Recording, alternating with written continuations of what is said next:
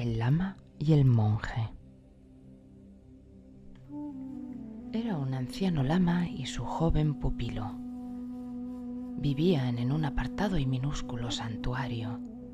El monje era un verdadero desastre y por su falta de atención realizaba las actividades indolentemente y con ninguna precisión.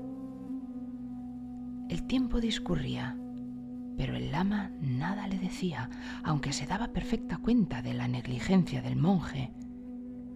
Como era un pequeño monasterio y solo había una celda, los dos dormían en la misma habitación.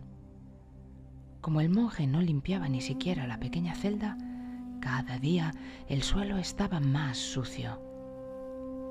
De repente una noche el anciano lama se levantó, cogió la escoba y se puso a barrer casi de madrugada el suelo de la celda. El monje se despertó y medio dormido vio lo que estaba haciendo el lama. Se acurrucó en su jergón y volvió a dormirse. Pero a la siguiente madrugada, el lama repitió la operación y a la siguiente otra vez, y así sucesivamente, noche tras noche. Pasaron varias semanas.